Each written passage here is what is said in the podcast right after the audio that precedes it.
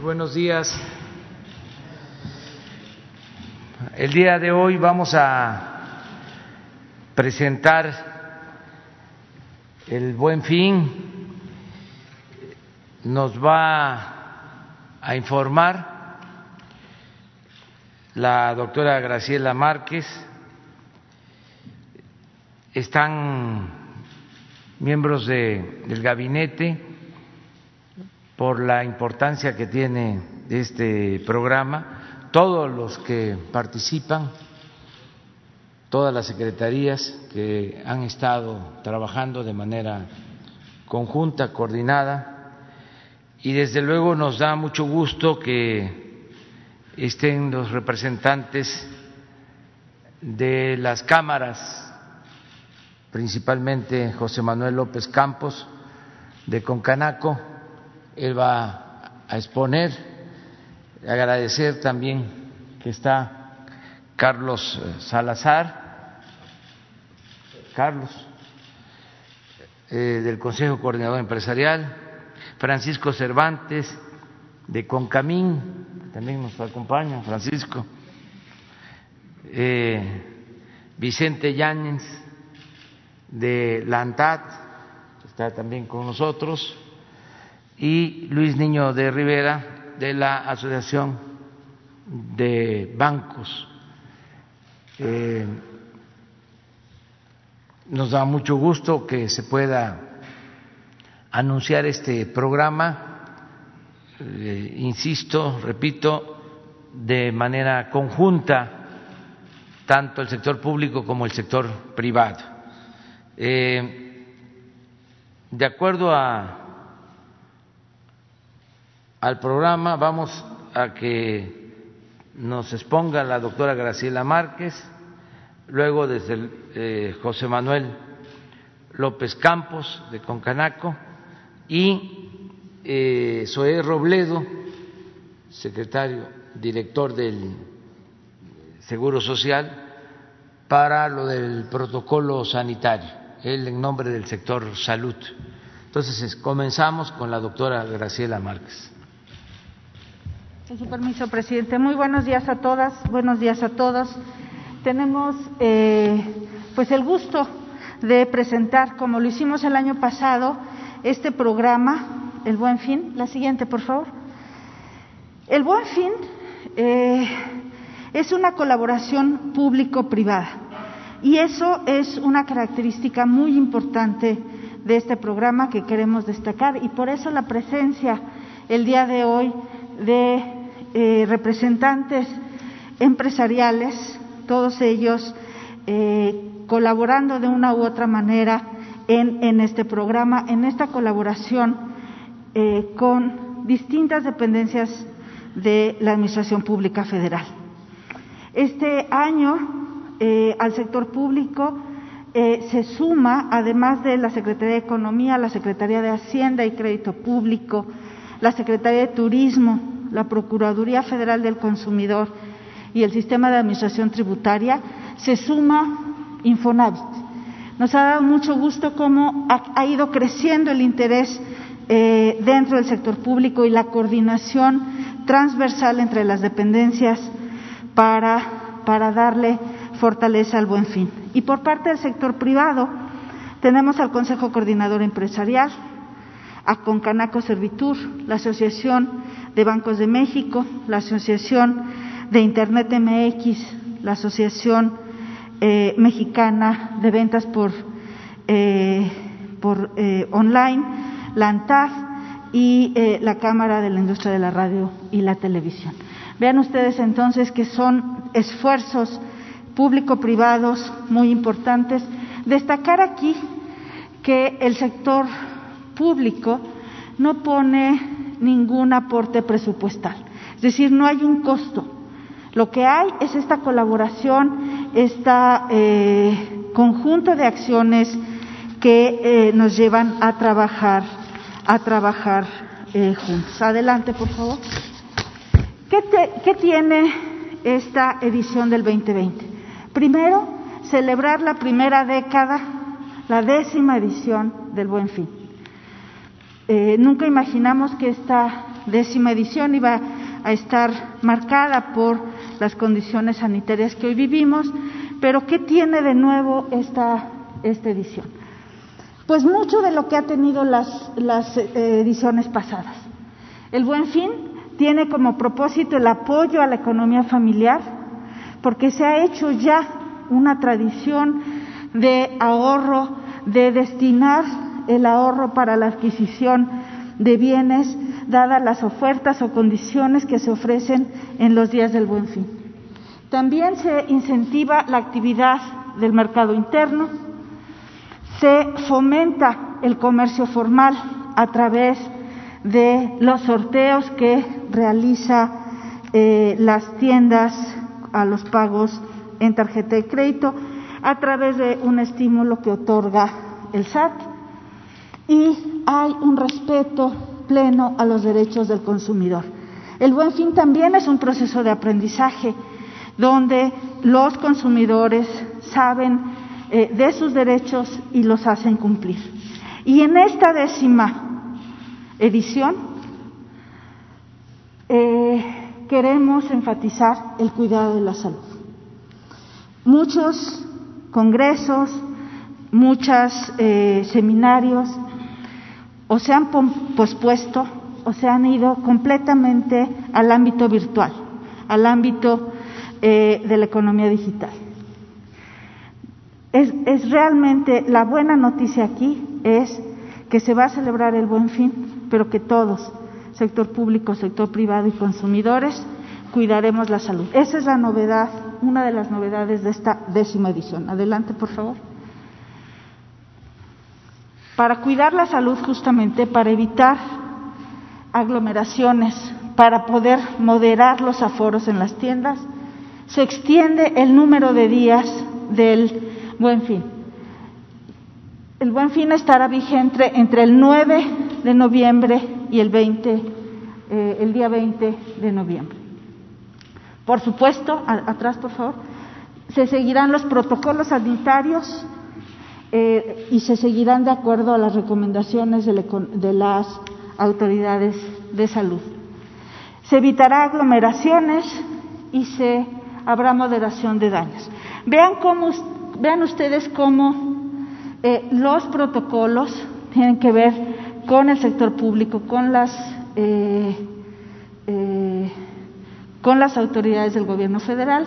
Evitar las aglomeraciones va a ser algo que los consumidores eh, van a poder hacer o, van a tener un papel activo. Y en la parte de los aforos, las empresas. Entonces, el buen fin hoy, más que nunca, no solamente es esta colaboración entre los sectores público y privado, sino también es una colaboración con los propios consumidores. Adelante. ¿Cómo ha sido estos 10 años del buen fin? Pues empezamos en 2011 con una derrama de 39 mil eh, millones de pesos. El año pasado, 2019, ese monto ya se había eh, multiplicado varias veces y alcanzó la cifra récord de 117 mil millones de pesos, casi 118 mil millones de pesos.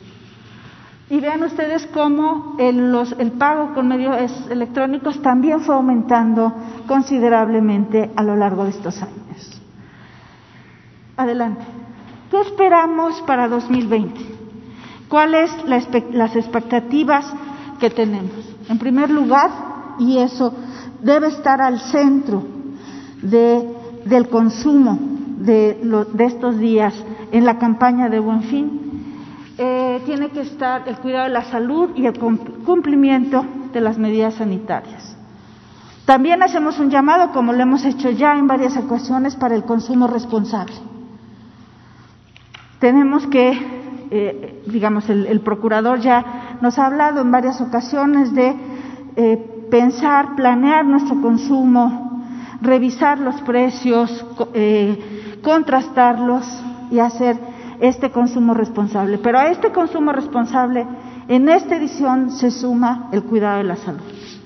También el, el gobierno federal adelantará la mitad del aguinaldo con la finalidad de ofrecer liquidez a los consumidores para que tengan eh, dinero disponible para estas, eh, estas compras.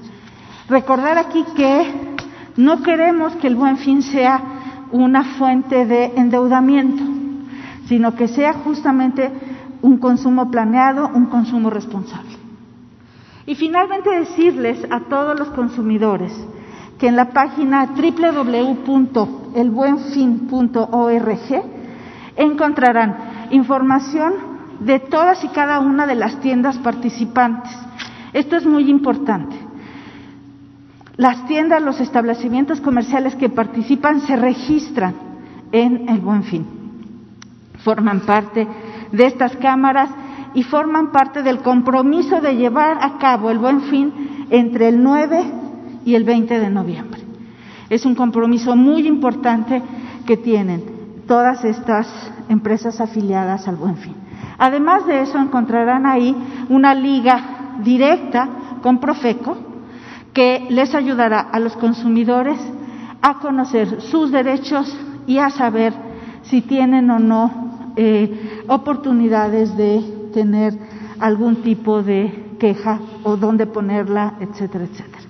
Eh, les invito a consultar pues esta página www.elbuenfin.org y estoy segura que encontrarán información muy, muy importante para que todas y todas hagamos del buen fin una palanca para la reactivación económica, para el consumo eh, responsable y sobre todo, en todo momento, para un cuidado de la salud. Muchas gracias.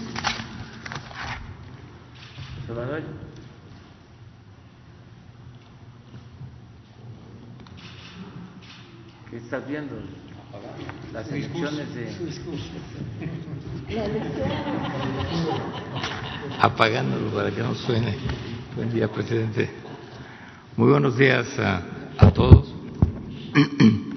Saludo respetuosamente al presidente de México, al licenciado Andrés Manuel López Obrador, y le agradezco la oportunidad de exponer el programa del Buen Fin 2020. Saludo también a las autoridades y empresarios que hoy nos acompañan así como a todos los representantes de los medios de comunicación. En Concanaco Servitur, todas las organizaciones empresariales y autoridades que participamos en la organización y coordinación del programa, comenzamos la cuenta regresiva para el Buen Fin 2020, que llega a su décima edición fortalecido y con una edición incluyente e innovadora. Además, de ser parte de las acciones que se suman para la recuperación económica del país luego de las afectaciones ocasionadas por la pandemia del coronavirus. Del 9 al 20 de noviembre, la iniciativa privada, las autoridades y la sociedad civil participaremos en la fiesta comercial más grande de México, el Buen Fin. Con responsabilidad, compromiso y suma de esfuerzos, los empresarios mexicanos presentaremos la oferta más completa de bienes y servicios a través de un amplio e innovador catálogo de bienes y servicios que permitirá a los consumidores adquirir algún producto a menor costo o con mejores promociones de pagos que en cualquier otra época del año durante los 12 días que dure el evento. El Buen Fin 2020, en su décima edición, contará con la participación de los tres sectores productivos de la economía. Por primera vez estaremos juntos en este evento del comercio y los servicios, los organismos empresariales que representan el Consejo Nacional Agropecuario, la Confederación de Cámaras Mexicanas de la Industria, CONCAMIN, y desde luego CONCANACO Servitud. Esto adicionalmente de todas las organizaciones que siempre se han sumado al buen fin. De esta forma se fortalece la dinámica de la cadena de proveeduría y de valor, desde la producción, la transformación hasta la comercialización, lo cual abre la oportunidad de tener en esta edición los precios más bajos del mercado que jamás se hayan tenido. En esta edición se hizo también una alianza con Canadevi, los desarrolladores de vivienda, con AMPI, los profesionales inmobiliarios, con AMDA, la Asociación Mexicana de Automóviles, con FECOBAL, y asociaciones y organismos empresariales de turismo como la Asociación de Cultura y Turismo de América Latina, de cadenas hoteleras, de la Asociación Mexicana de Agencias de Viaje, etcétera. Y se refrendó la colaboración con más de 20 asociaciones de profesionales de servicios empresariales para aumentar la presencia de nuevos giros y aumentar el número de empresas de segmentos que anteriormente no habían participado en el Buen Fin. La estrategia para este año está dirigida a, cubrir la presencia del Buen Fin en todos los municipios del país, con la integración de los negocios más pequeños de las poblaciones hasta los centros comerciales y negocios más grandes de las ciudades. Con la inclusión de más diversidad de giros, los mexicanos podremos comprar desde artesanías hasta un auto o una casa, de manera presencial o en línea, a través de plataformas digitales y aplicaciones de las empresas participantes de la Secretaría de Turismo con la información o la plataforma digital que ya se ha presentado previamente de Concanaco Servitur, habilitadas para facilitar a proveedores y consumidores el acceso al comercio electrónico desde un teléfono celular. Desde su teléfono celular podrán eh, incluso hasta comparar precios. Los compradores durante el buen fin tendrán la certeza de estar adquiriendo productos de excelente calidad a los mejores precios y con garantía, pero sobre todo en establecimientos que respetarán estrictamente los protocolos sanitarios de prevención por la pandemia como medida para prevenir rebrotes del COVID-19. Los dos grandes retos de esta edición, en la que cumplimos 10 años, son, en primer lugar, el cuidado de la salud y, en segundo, la reactivación económica. Para alinear estrategias y acciones, la Concanaco Servitur realizó reuniones virtuales en todo el país con secretarios de Economía de los estados, con alcaldes, con funcionarios federales y presidentes de las cámaras y con eh, miembros de las otras de todas las organizaciones empresariales que participan en seis regiones de, en las que Concanaco está conformada en México. Así se hizo notar la relevancia que tiene este programa, en especial en este año, para las diferentes zonas desde la frontera norte de México, el buen fin permitirá a los negocios competir con precios, calidad y variedad de productos con los establecimientos comerciales y tiendas departamentales de Estados Unidos. A los estados del sureste les abre la oportunidad para atraer compradores de Centroamérica, principalmente de Guatemala y Belice, que buscan adquirir productos y servicios con ofertas y descuentos en nuestro país. En este buen fin, las agrupaciones empresariales del sector turismo impulsarán la actividad con nuevas herramientas tecnológicas y con mejores ofertas de nuestros destinos para dar la oportunidad a compradores de México y en el mundo de programar y adquirir desde vacaciones hasta reuniones de negocios para los meses que quedan de 2020 y el 2021. Esto beneficiará a hoteles, agencias de viaje, líneas aéreas, transportadoras de autobuses de pasajeros, restaurantes, tiendas de artesanías, centros recreativos y demás prestadores de servicios, así como la cadena de proveeduría transversal en general. Hoy estamos convencidos de que cada una de las acciones emprendidas para organizar y promover el Buen Fin 2020 rendirán buenos resultados aumentarán la presencia de productos elaborados en el país y motivarán a los mexicanos a solidarizarse con los productos hechos en México.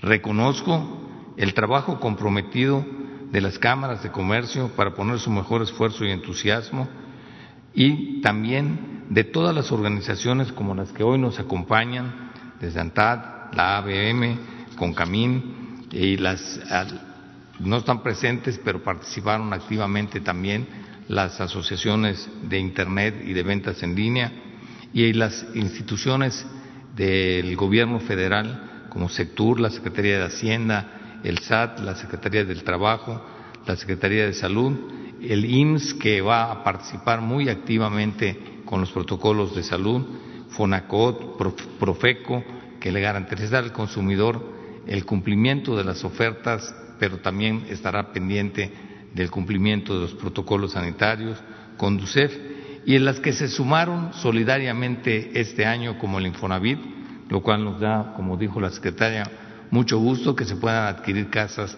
también en el, del Infonavit en el Buen Fin. También tenemos que hacer un reconocimiento a las autoridades que garantizan la seguridad de los compradores y en este año y este año en particular a, quienes garantizarán el cumplimiento de los protocolos sanitarios para salvaguardar la salud de todos los que participen. Confiamos que con el apoyo de las autoridades estatales y municipales, así como el respaldo y el compromiso de con los compradores, junto con los empresarios participantes de los diferentes sectores, tendremos unas jornadas en los establecimientos comerciales y de servicios con estricto apego a las medidas sanitarias y contribuirá al cumplimiento de los aforos permitidos de acuerdo al color del semáforo de, eh, epidemiológico permitido en cada entidad. Y de acuerdo a cada giro la duración del evento de 12 días en vez de cuatro eh, fomentará propiciará que se pueda cumplir con esta disposición lo mismo que el fomento a las ventas por internet que pensamos que este año puedan rebasar el 30% del total de la derrama económica que genere esta, esta, esta fiesta comercial. En este año las empresas participantes promoverán sus productos y servicios en sus tiendas físicamente y en línea, a fin de llegar a un mayor número de posibles compradores al estar incluidos en la aplicación del buen fin de Concanaco Servitur. Los negocios registrados con sus productos y servicios formarán parte del gran catálogo digital de ofertas, precios y geolocalización. O sea, podrás desde tu celular saber qué tiendas se encuentran cerca de donde te encuentras ubicado y, qué artículos puedes comprar y comparar los precios. Y decidirás si compras por comodidad, por cercanía o si vas a buscar un mejor precio aunque esté a mayor distancia. Eh, con Canaco facilitará a las empresas participantes herramientas tecnológicas que dentro de esta misma plataforma que les ayudará a evitar posibles contagios a clientes y a trabajadores porque desde cualquier tipo de celular podrán verificar si cumplen con los protocolos sanitarios de esta nueva normalidad. El alcance de la aplicación al buen fin será mayor, pues adicionalmente a que se encuentran los marketplaces de Google Play y Apple Store, este año también se ubicará en la galería de Huawei, que ya en México tiene una gran presencia esa marca. La plataforma El Buen Fin 2020 de Concanaco tiene una lista de precios en un catálogo de productos de las empresas que se registran, lo que dará la oportunidad de descargar un formato para llenarlo con información de productos y ubicación, incluyendo sus sucursales, que les permitirá estar dentro de las opciones de búsqueda para los consumidores. A través del checklist podrán documentar los protocolos que aplican para obtener el distintivo de seguridad sanitaria que otorgará el Instituto Mexicano del Seguro Social y con el quien hemos estado trabajando en los últimos días para que esté al alcance de todos. Con esta aplicación creada, me da mucho gusto también decirlo, señor presidente, este desarrollo tecnológico tan robusto que se hizo en Buen Fin, lo hicieron jóvenes de Chiapas, recién egresados de la universidad y que provienen de, las poblaciones de, este estado de la República. O sea, se le dio la oportunidad a jóvenes talentos que normalmente eh, no tienen estos alcances. Así que, o sea, doblemente, eh, doblemente nos congratulamos de esta de este desarrollo, por quiénes lo hicieron, cómo lo hicieron y el alcance al que llegaron. A cinco días de iniciar el magno evento comercial de México, la Concanaco Servitur ya cuenta con 75 mil solicitudes de registro de empresas, a las que habría que sumarle sus sucursales, cifra con la que esperamos incrementar en los próximos días para alcanzar la meta de 100 mil establecimientos participantes. En la plataforma se cuenta con un comparador de precios que al día de ayer tenía registrados hasta esta eh, un millón ochocientos cincuenta y ocho mil setecientos cincuenta y ocho productos con once millones doscientos sesenta y cinco mil ochocientos ochenta y uno precios de estos artículos. Eh, ya se han recibido y aún han iniciado el buen fin en estos dos días 112.801 búsquedas que, de gente que está preparándose para hacer sus compras, como dijo la secretaria Márquez, de manera responsable, ajustándose un presupuesto y eligiendo lo que realmente necesita. Se espera aumentar el número de productos y precios en los próximos días y aún durante el desarrollo del buen fin. El sector empresarial de México demuestra una vez más su confianza y optimismo para salir a el buen fin con las mejores herramientas y con el mejor ánimo. Creemos que las adversidades se superan con fortaleza y abriendo oportunidades para todos. Con la suma de esfuerzos y la alineación de estrategias, el buen fin nos permitirá un mejor cierre del año en el consumo interno nacional. A los mexicanos les invitamos a realizar sus compras con apego a los protocolos, cuidando la sana distancia, con responsabilidad en el manejo de sus presupuestos y con solidaridad con los vendedores, porque desde el artículo más pequeño hasta el más grande que se compre durante el buen fin, sumará en el esfuerzo que hacemos todos, autoridades, sectores productivos y sociedad civil, para la recuperación económica de México en el menor tiempo posible. En este 2020 tendremos el buen fin más exitoso de todos los tiempos, porque este buen fin lo estamos haciendo todos. Muchas gracias. Si permite, si permite, pueden pasar un video donde se ve la aplicación tecnológica.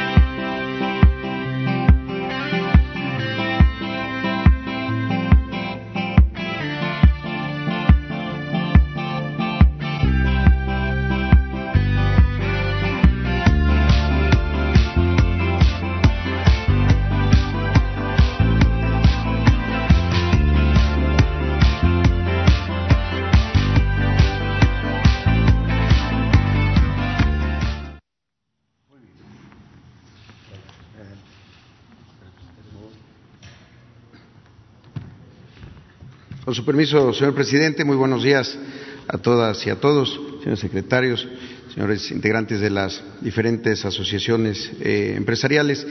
Desde, eh, si podemos pasar la, primera, desde los que ya parecen muy lejanos meses de abril, mayo, una indicación del presidente López Obrador fue lograr este equilibrio entre la salud, eh, sobre todo ante los riesgos de contagio por COVID, y, eh, la economía, la economía de las personas, también los medios de subsistencia. Y creo que haciendo así un eh, repaso muy relámpago de, esta situación, es lo que nos permite hoy eh, esta vinculación, este trabajo colaborativo que se ha tenido con todo el sector empresarial, con diferentes sectores de la, de la economía.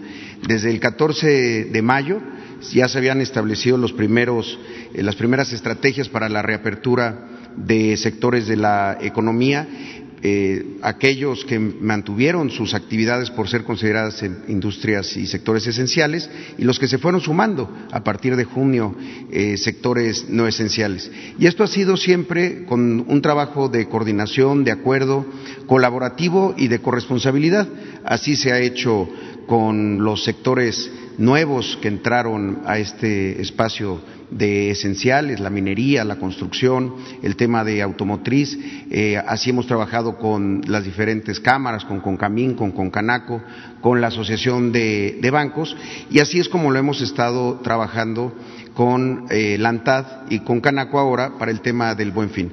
Esto se estableció a partir de estos criterios, insisto, de corresponsabilidad, a partir de una plataforma, la plataforma IMSS Nueva Normalidad, que se diseñó en el comité que instruyó el presidente, junto con la Secretaría del Trabajo y la Secretaría de Economía, en este comité de, nueva normalidad.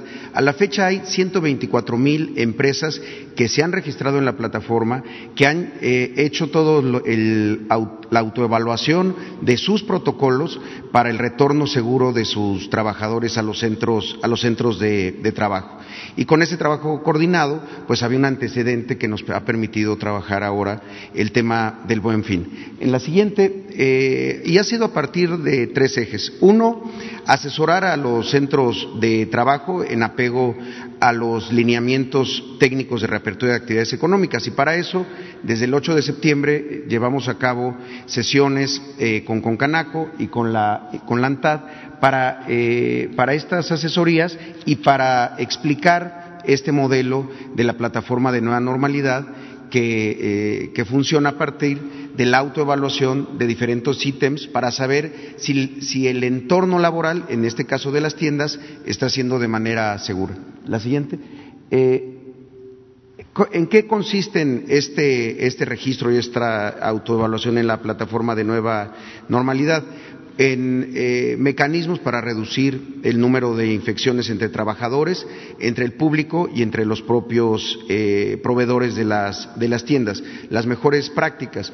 Esto tiene que ver con, como ya se ha comentado aquí, promover y orientar eh, a la población para compras en línea, compras a distancia y por Internet, facilitando los pagos para este tipo de compras, el establecimiento de catálogos, como ya ha mencionado el arquitecto López Campos, eh, de los catálogos digitales para que la gente pueda eh, elegir los productos y comparar, y comparar precios.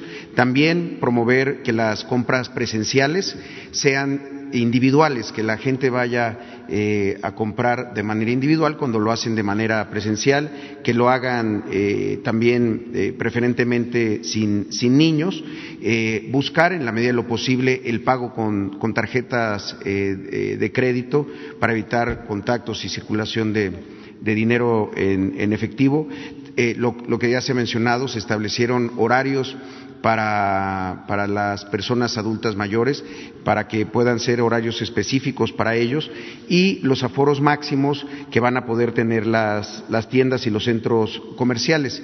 30% cuando se esté en semáforo naranja y 50% de aforo en semáforo amarillo también eh, mecanismos que se han adoptado para la verificación de la sana distancia, sobre todo en las eh, filas de, espera para entrar a los establecimientos y también eh, los, en, las filas para, para efectuar los pagos.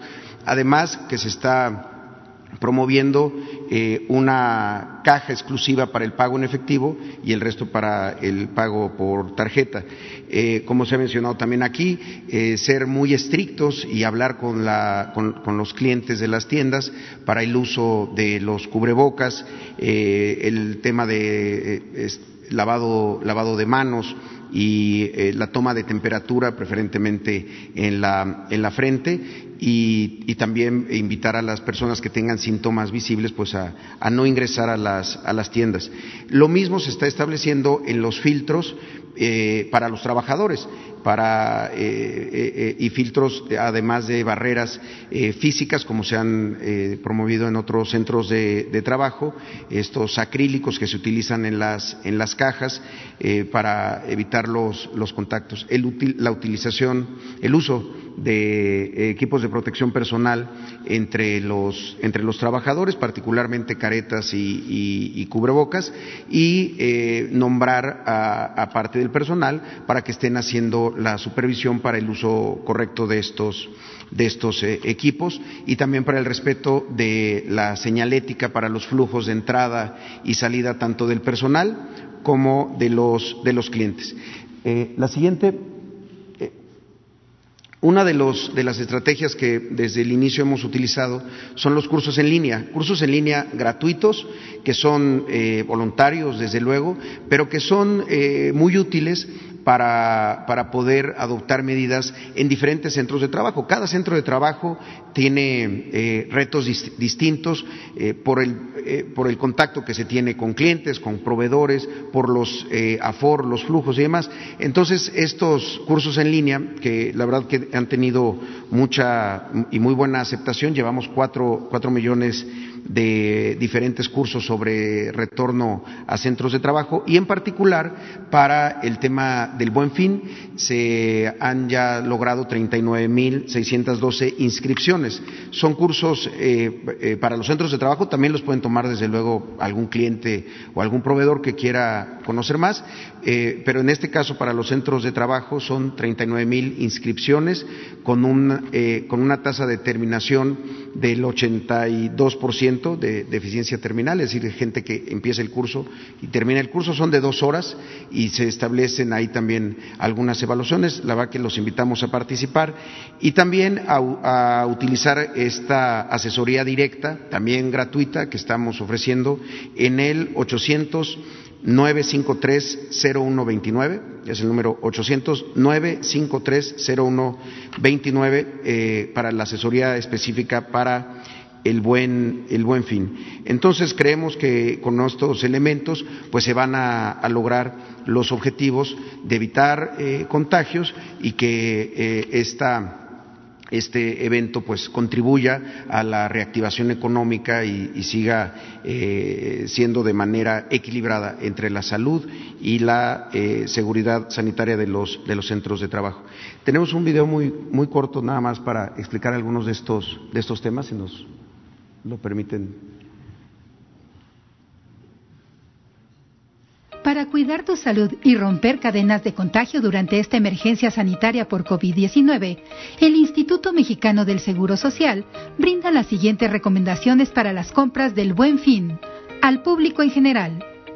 Para evitar riesgos en el ingreso y permanencia de los establecimientos, compara y verifica los productos en línea a fin de agilizar tus compras. Evita ir acompañado de menores de edad y procura acudir de manera individual. Desinfecta tus manos con gel base de alcohol al 70%. Usa adecuadamente tu cubrebocas. Recuerda que debe cubrir nariz y boca. Antes de ingresar, permite la toma de temperatura, la cual debe ser en la frente. Realiza higiene de manos frecuentemente. En todo momento, evita tocar tu cara y tus ojos.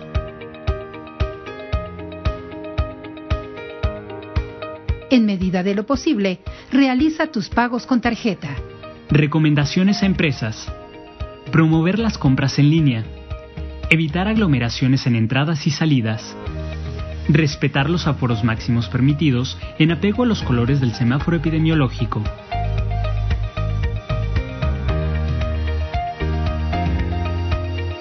Asignar a un responsable o responsables que den seguimiento y supervisión al cumplimiento de las medidas de higiene y de sana distancia.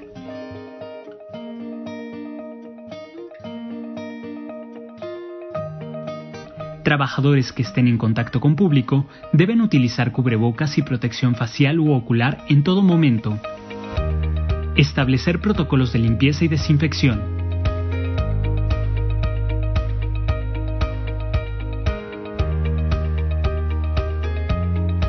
En medida de lo posible, asigna una caja para el cobro en efectivo.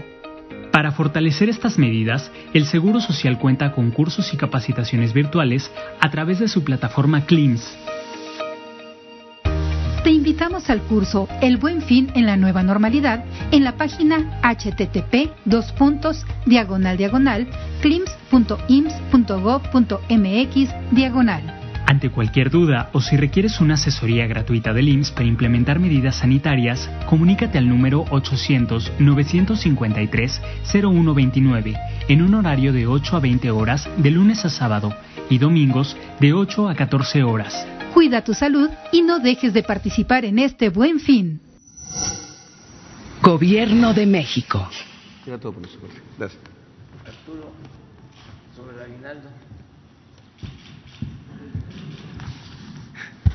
Buenos días, presidente. Sí, efectivamente, como una medida para apoyar el, buen fin, el gobierno ha tomado la decisión de adelantar eh, la primera mitad del aguinaldo. El buen fin, como todos ustedes saben, a partir de la información que se dio ahora, se va a funcionar del 9 de noviembre al 20 de noviembre.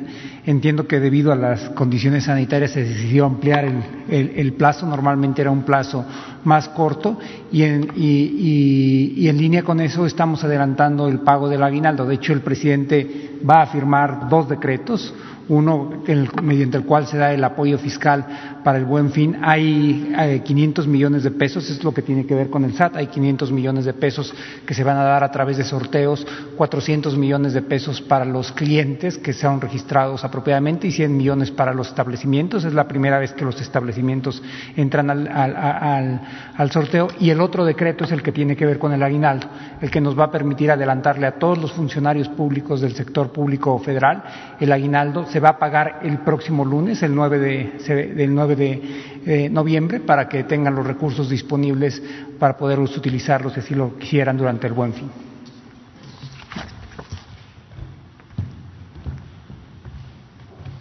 Bueno, pues esta es la información. Este, si les parece, tratamos eh, sobre el tema y luego abrimos ¿no? para asuntos generales.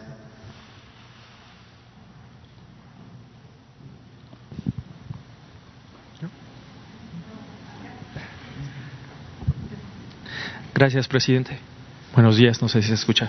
Eh, sobre el tema, eh, planteaban la posibilidad de que sea el buen fin más exitoso de la última década. Sin embargo, venimos de esta eh, pandemia con problemas de liquidez quizá para muchas personas.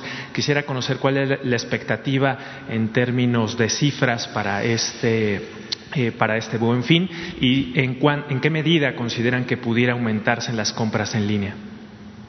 Bueno, eh, estamos eh, optimistas porque hay indicios de la recuperación económica.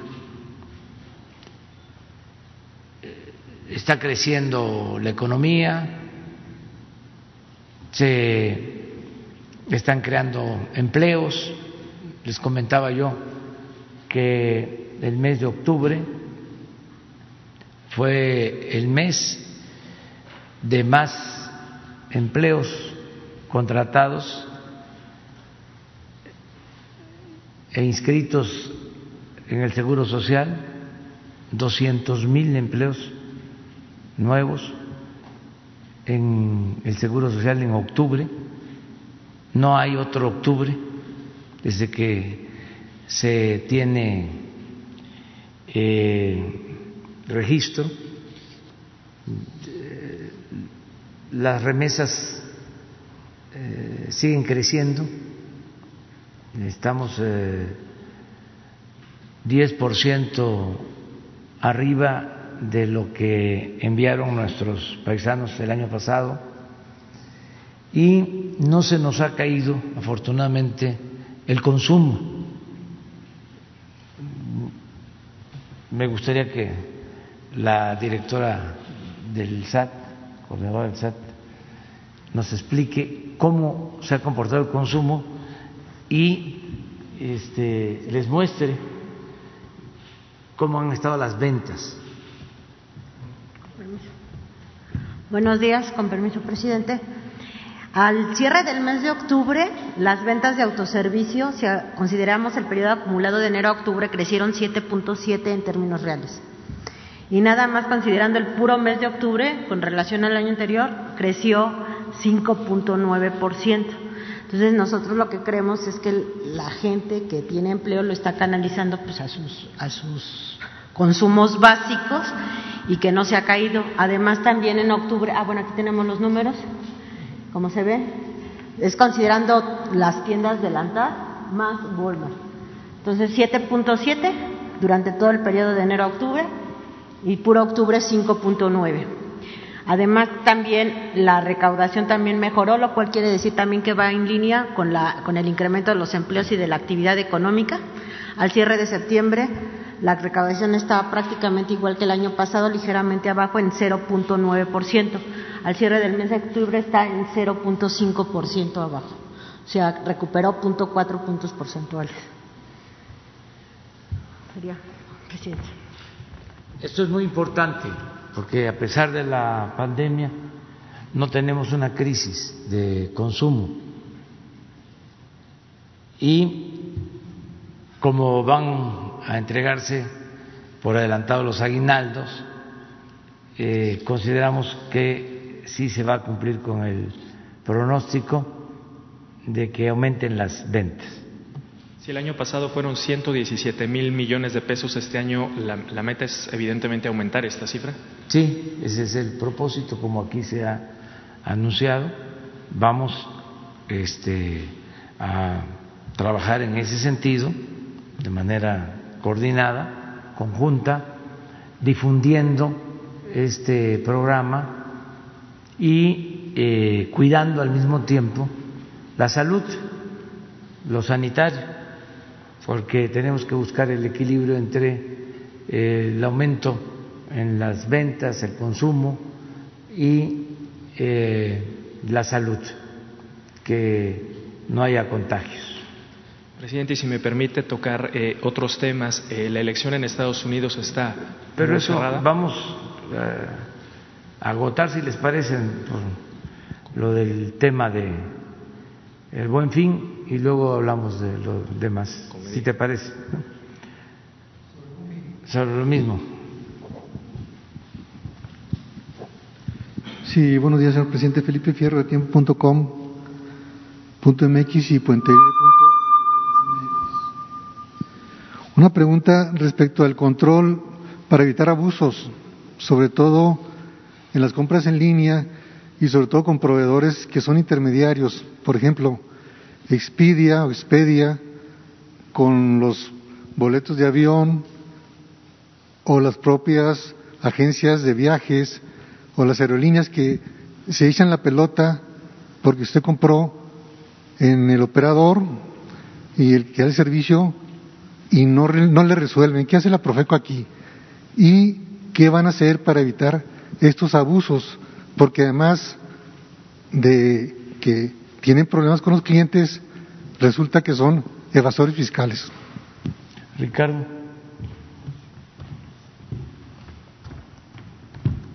Buenos días, señor presidente. Buenos días a todas y a todos. Eh, ¿Puedes tú revisar en la página de Profeco, www.profeco.gov.mx? Y ahí tenemos nosotros un reporte de cuál es el comportamiento de todas las plataformas. Ahí puedes tú revisar cuáles plataformas tienen más quejas, cuáles responden a las quejas y en qué porcentaje las, las resuelven. La única plataforma de las grandes que no podemos evaluar y que no recomendamos se utilice es Alibaba, porque sigue vendiendo en dólares y porque no reconoce la jurisdicción de, de México, haz de cuenta que no existimos. Pero las demás plataformas todas responden a la legislación mexicana y puedes tú revisar cuál es la evaluación de cada una de ellas, qué, en qué porcentaje resuelven las quejas que se presentan y estamos a tus órdenes para, para este resolverlas. caso Además de que puedes revisar el quién es quién de los precios en el micrositio de Profeco para que cuando salgas a comprar salgas empoderado con esa información y realmente te des cuenta que son ofertas las que estás aprovechando. ¿Y para este buen fin hay algún operativo especial, alguna estrategia o es normal? No, no es normal. El, el, año pasado, no, no es normal porque es la nueva normalidad y tenemos que trabajar de manera distinta para lograr la sana distancia, por eso son más días, del 9 al 20. Pero yo me refiero a la revisión. Pero, pero adicional a ello, nosotros vamos a volver a tener que, igual que en la novena edición, mil funcionarios de Profeco en todo México, pero en lugar de tenerlos en las tiendas y en los centros comerciales como el año pasado, estarán en los perímetros de las zonas comerciales para contribuir a la sana distancia. Además, pretendemos aumentar la asesoría a través de Concilianet y Concilia Express. El año pasado dimos 50 mil asesorías por Internet y 35 mil por el teléfono del consumidor. Estamos seguros que este año va a aumentar bastante y van a con ello a reducirse las quejas formales. Entonces es un operativo mucho más ambicioso que sabemos que va a funcionar porque el año pasado funcionó y ahora que más personas estamos acostumbrados a utilizar utilizar las redes y la nueva tecnología, habrá una respuesta mucho más favorable porque, como también se mencionó, muchos de los propios ofertantes de los comerciantes también estarán más presentes a través de las versiones digitales. Esto incluiría también el cierre en algunos casos. No, no, te entendí. En caso de violación a los precios graves o de fraudes, incluiría el cierre, desde luego. Vamos a proceder solo con multas en primera instancia e incluso, como hemos hecho en otros años, intervenir a que se corrijan en sitio los errores en el momento en que los estamos detectando. Ya ha habido una muy buena respuesta de parte de Concanaco, de Antad y de todos los actores en este buen fin. Este año no será la excepción, sin lugar a duda. Gracias. Y si me permite, señor presidente, el secretario de Hacienda. No sé qué reporte tenga sobre las grandes utilidades que ha tenido el Banco de México y cuándo van a entregar los excedentes pendientes en su caso. No, los excedentes se entregan hasta, hasta el primero de abril. Hay una mecánica muy clara establecida en ley. Primero depende, los excedentes se miden sobre, la, sobre el valor en pesos de las reservas eh, en dólares. Entonces lo que se tiene que hacer son dos cosas. Uno, esperar a que corte el año. O sea, el, el, el coto se da con el precio del el tipo de cambio del 31 de diciembre. Después tiene que haber una auditoría externa al, al, Banco de México que toma el primer trimestre y el primero de abril se entregan. Pero no se sabe hasta que no sepamos cuál va a ser el, el resultado. Si tú, y lo comentaba con la secretaria de Hacienda, pues partir de las elecciones del día de ayer hay volatilidad en todos los mercados, incluyendo los del tipo de cambio. Hay que esperar a que se tranquilicen y que lleguemos al 31 de diciembre. Gracias. Bueno, si les parece, sobre lo mismo, ya general. Bueno, no nos quedamos con pendientes de ayer. Eh, no hubo lista. Bueno, entonces. Ah, adelante, adelante. Sí. Gracias, Reina. Gracias, Reinaide Ramírez, eh, P de página y libera y reportera independiente. Gracias, presidente, por darme la palabra. Ya es un mes, otra vez. Y bueno, le recuerdo que yo le he solicitado un justo equitativo. Y gracias por invitar ahora a la secretaria del Trabajo, a, al secretario de Hacienda. Tengo muchos temas por tratar porque pues usted comprenderá que en un mes se me han acumulado muchos. Pero me voy a concretar a, a dos en particular, aprovechando que están ellos aquí. Y uno es, eh, justamente, tiene que ver con la cuestión laboral. Eh, bueno, primero, si usted planea desaparecer Notimex, que no ha tenido una solución. Y eh, en el caso de los trabajadores de medios reporteros y también está afectando a, repartidores y a, muchas personas que trabajan en medios eh, periodísticos. Eh, la situación de la pandemia, en el caso concreto en Baja California Sur hay un caso concreto de un reportero que eh, estuvo hospitalizado, justo hoy va saliendo del hospital a, a convalecer en casa, no le pueden retirar aún el oxígeno porque la empresa CPS Media eh, lo obligó a trabajar eh, aún estando enfermo de COVID. Eh, no hay, las empresas no están dando las condiciones a los trabajadores, ni les están dando, qué bueno que está el del IMSS, porque tampoco eh, se les está dando seguridad social, no tienen ninguna prestación, trabajan con sistemas de outsourcing también o de subcontratación, que también ya lo ha mencionado la secretaria. Entonces, ¿qué es lo que, si bien tiene mucho que ver los estados, en el caso particular del IMSS y de la Secretaría del Trabajo, ¿qué se está haciendo contra estas empresas? Eh, también tenemos reportes de Veracruz y de otras partes del país que están despidiendo a la gente, les están recortando los salarios y no, no hay una, no tienen manera de afrontar si enferman de COVID. O sea, hay incluso ya personas que han muy, muy críticas situaciones. Entonces, y no hablo nada más de reporteros, hablo del, de los empleados en general, de los trabajadores de medios eh, periodísticos, si tienen allí, este, ¿qué, ¿qué, se puede hacer ahí? En el caso del IMSS, en el caso de la Secretaría del, del, del Trabajo. Y en, para este mismo punto, presidente, de, eh, para no salirnos del tema de los reporteros, en Sonora ya van tres este, eh, periodistas, bueno, tres personas relacionadas con los medios eh, asesinados en Cajeme. La violencia sigue, como sigue en todo Sonora, y no ha habido un este eh, ni atención del Estado. No sé qué está pasando ahí con la coordinación. Si nos puede informar sobre esto, está el reciente asesinato de Jesús Alfonso Piñuelas que también habla de la precariedad. Él trabaja, colaboraba con algunos medios, con algunas televisoras en locales que tampoco les dan prestaciones y, trabaja para ayudarse, trabajaba como repartidor de comida también. Entonces, eh, ¿qué ajustes les va a hacer desde su gobierno a estas empresas que no cumplen con las condiciones laborales mínimas para estos trabajadores? Y, y, el caso contrario, de un mal ejemplo, eh, de la alcaldesa de Hermosillo, Celida López, que vía acceso de la información se solicitaron unas facturas y tiene ella a un funcionario público que ya le dio empleo, eh, que es este, un funcionario público que tenía una página en Facebook que se llama Reporte Sonora y que le paga 50 mil pesos por un banner. Eh, me, informó el municipio que este muchacho ya renunció a, esa, a ese medio, el medio sigue funcionando, sigue recibiendo recursos del, del municipio, que para el final de cuentas, presidente, el 90% de los recursos que reciben los municipios son federales. Entonces, ¿Qué va a hacer usted ahí para revisar a estos municipios que están malgastando estos recursos? 50 mil pesos por un banner, yo no sé si eso cuesta. Para una página de Facebook que tiene 5 mil 300 eh, eh, likes o 5 mil eh, seguidores, no sé si eso es correcto, si lo puede decir el secretario de Hacienda. Em, tengo otra para el secretario de Hacienda, pero si pueden hablar sobre este tema, por favor este, mira, eh, primero, eh, Notimex no va a desaparecer, va a seguir siendo una agencia de noticias, de información. Se va a buscar que se llegue a un acuerdo por las diferencias que existen.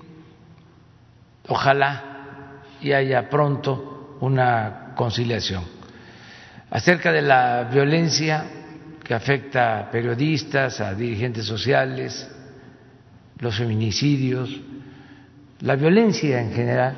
Todos los días estamos atendiendo este grave problema para garantizar la paz, garantizar la tranquilidad.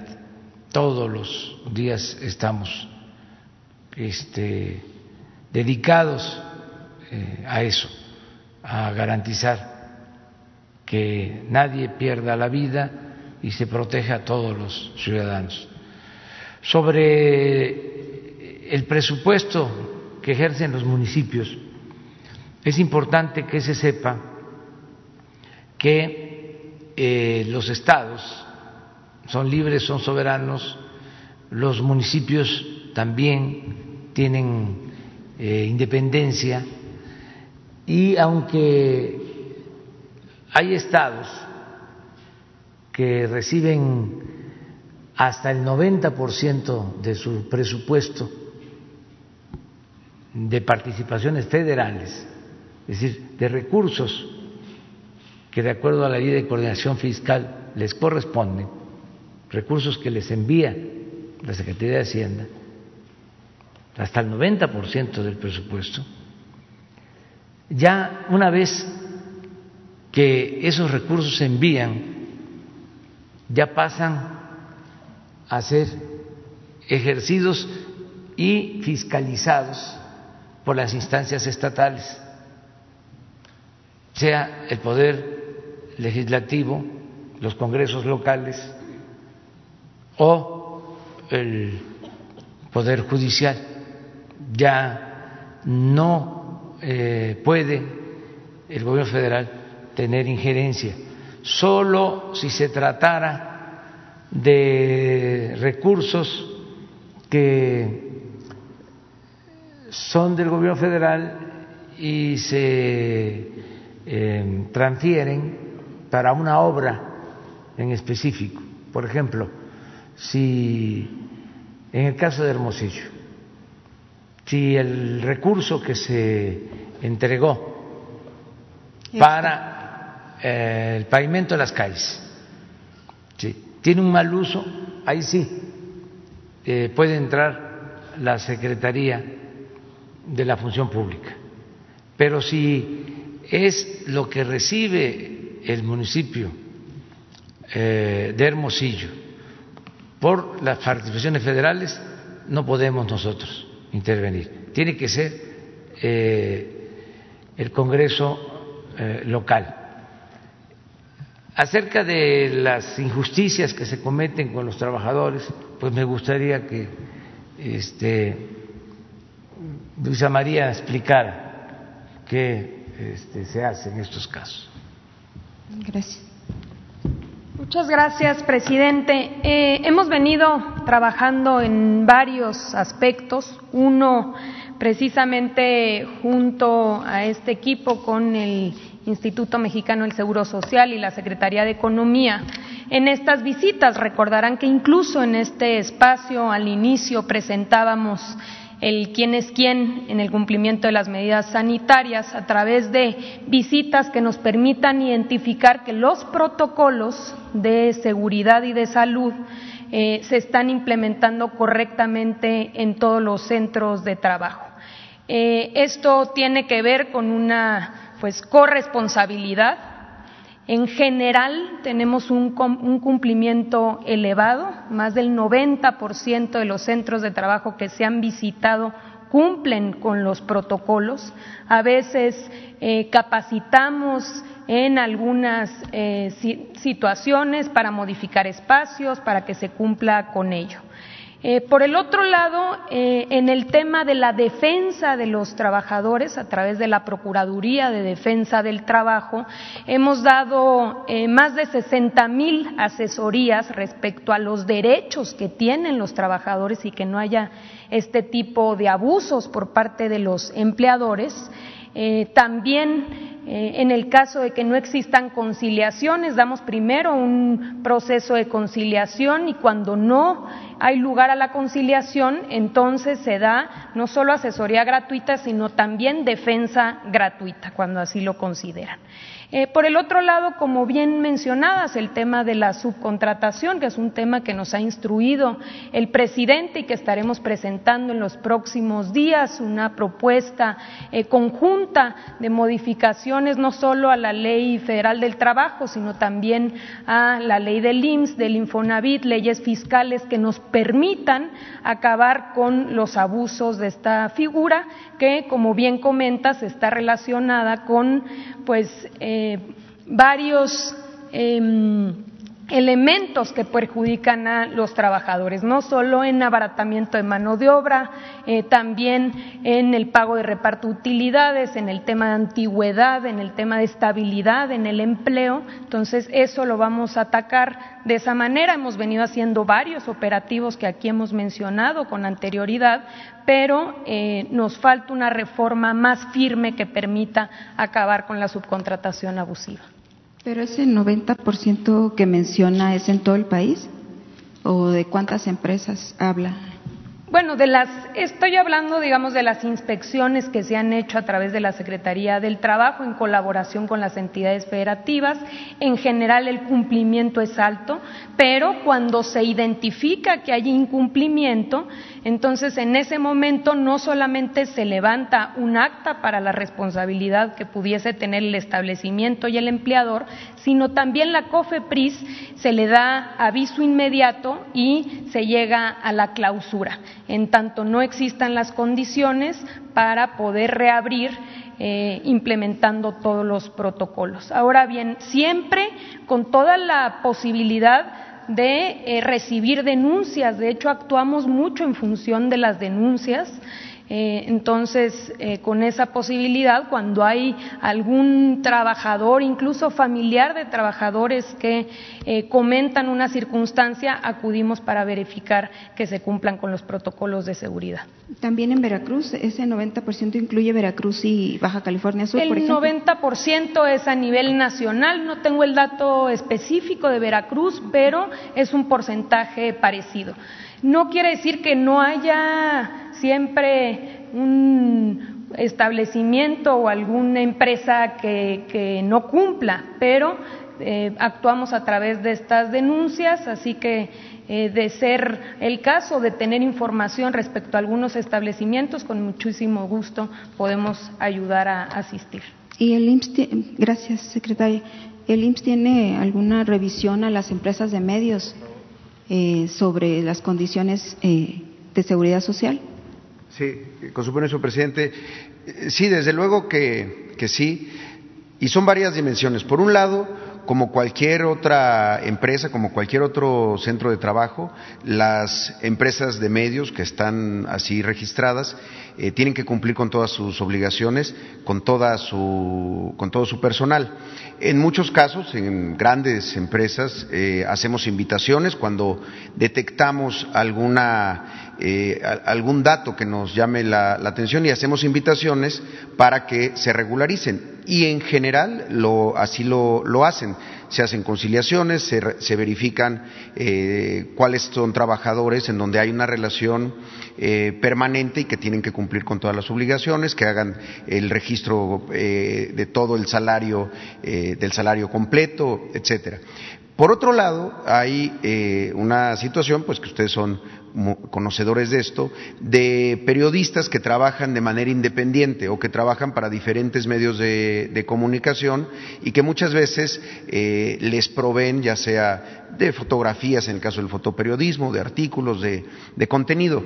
En esos casos, eh, lo que estamos trabajando, y es un trabajo que además hemos hecho con, con Jesús Ramírez, es buscar mecanismos para que como sector también puedan tener seguridad social en otras modalidades, en modalidades eh, como trabajadores independientes, pero que esto sea no solamente eh, fácil y sin, y sin trámites, también, eh, y por eso tenemos un programa piloto para este aspecto, no solamente para trabajadores de medios de comunicación y, periodistas, sino también para trabajadores de la cultura, entrenadores deportivos y demás, para que puedan tener eh, acceso a, los seguros que ofrece el Seguro Social, particularmente al de atención, al de atención médica, sin restricciones y sin tiempos de, espera. Es algo que incluso, y aprovechando que hay dos integrantes del Consejo Técnico del IMSS, de Concana y de Concamín, que se aprobó en el Consejo Técnico para hacer un piloto y poder eh, eh, caminar hacia ese, hacia ese espacio para trabajadores independientes. Ahora, toda empresa de medios tiene que cumplir siempre. Y como ha dicho la secretaria alcalde, estamos siempre eh, abiertos a, oír denuncias cuando esto no ocurra así. Cuando alguien tiene una relación laboral con horarios, con eh, trabajo muy específico que están ahí y que se esté simulando la relación. Y algo que comentó que sí quisiera mencionar porque también fue una preocupación eh, muy al principio por parte del presidente López Obrador que, que nos instruyó a hacerlo y que además ha funcionado muy bien. Cualquier persona que haya tenido seguridad social y haya perdido su empleo, la ley establece que tiene ocho semanas de vigencia sus derechos y en particular en medio de la pandemia pues había una preocupación sobre la atención médica. Sin embargo, ha habido, eh, eh, eso no está aplicando en este momento. Hay un artículo de la ley del Seguro Social que establece en qué escenarios el seguro tiene que abrir sus puertas para todos sin importar si son derechohabientes, si han sido derechohabientes o incluso si nunca han sido, eh, nunca han estado registrados como derechohabientes eh, por ser trabajadores o beneficiarios del seguro. Entonces, cualquier persona que en este momento requiera de atención médica para, por, el tema de COVID puede asistir a las eh, unidades del seguro social, más allá de si tiene empleo o si tiene seguridad social. Gracias. Presidente, nada más para decirle, entonces, si ya no puede usted, eh, el gobierno federal ya no puede revisar a los municipios y a los estados de cómo manejan los recursos, eh, siendo, eh, entiendo que solo si es, si es un extraordinario. pero en el caso de la alcaldesa, el funcionario se llama Javier Alejandro Luján Espinosa. Estuvo en el gobierno de padres, como la presidenta también padrecista. Entonces, está dando cobijo a este tipo de personas y, bueno, yo ahí veo una irregularidad, supongo que tienen que hacer alguna auditoría o algo que se le parezca. Eh, es cierto que usted ya no tiene injerencia directa, pero sí, ¿cómo se puede solapar esto? Se supone que es un, es un municipio de cambio, que debería de haber una ley de austeridad, a estar aplicando reglas de autoridad porque son de Morena, pero resulta que no es así. Entonces, usted les acaba de, acaba de darle a Sonora, al municipio de Hermosillo, 500 millones de pesos para lo de las, eh, bueno, 170 y tantos para lo de las, los baches y las calles, y la señora malgasta el recurso en prácticas que vienen ya de añejas, ¿no? De, de, de, sexenios padrecistas y priistas. Usted tiene un mensaje para, para ella y para los alcaldes y los gobernadores que malgan, malgastan de esta manera los recursos? Bueno, mire, yo no puedo este, juzgar a priori, no puedo culpar eh, a nadie si no Le voy a pasar la factura, presidente. Elementos, si no tengo pruebas.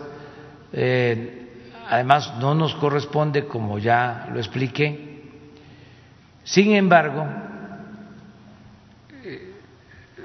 como tú estás haciendo la denuncia y tienes todo el derecho para manifestarte, y una de las características de esta conferencia de prensa, de este diálogo eh, circular, es de que se habla con absoluta libertad. Eh, lo que podemos hacer es eh, que con Jesús Ramírez se busque eh, que la secretaria de la Función Pública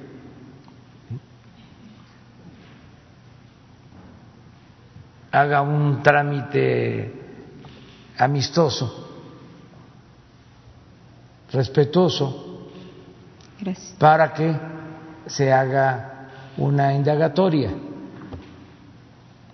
por lo que tú estás aquí expresando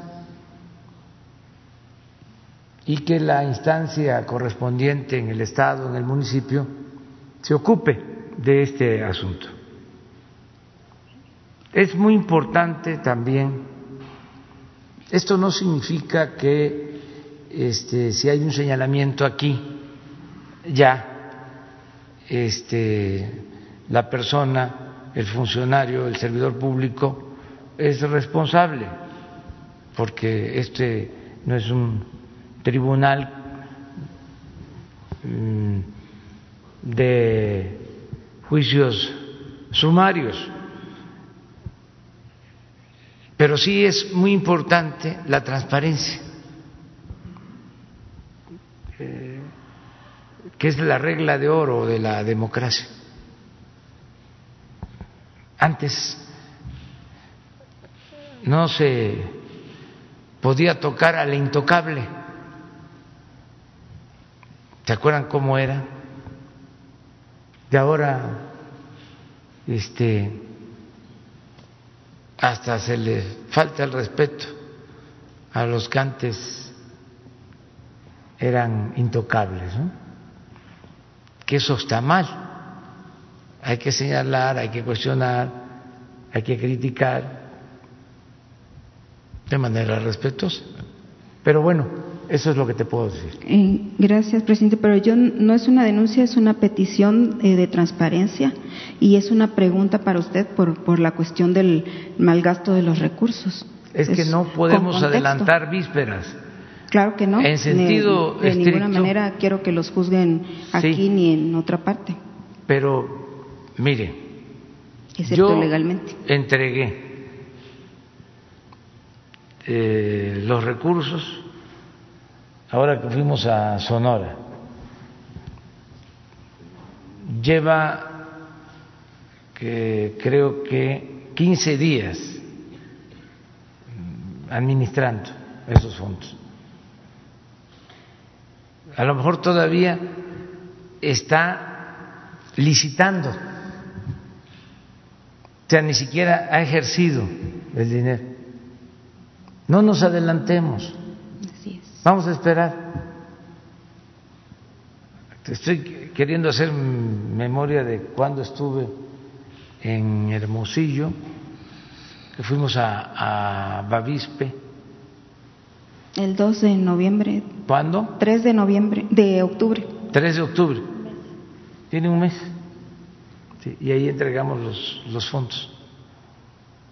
Este, la Secretaría de Desarrollo Urbano. Pero de todos, eh, de todas maneras, de todas formas, vamos a ver lo que estás planteando.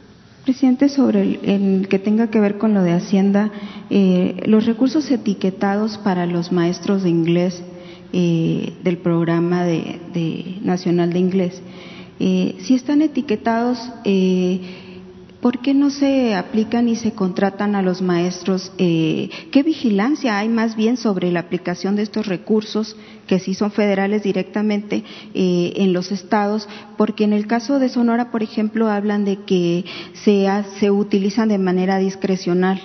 Eh, se contratan, si bien se pueden, son 600 maestros en Sonora y se contratan 200, o sea, no hay una manera eh, de cómo contratar a los 600, sino que el Estado lo hace de manera discrecional. Entonces, la Federación manda el recurso etiquetado para, para la contratación de estos maestros que ahorita están eh, en, en, dificultades también porque no tienen tampoco una contratación, una base.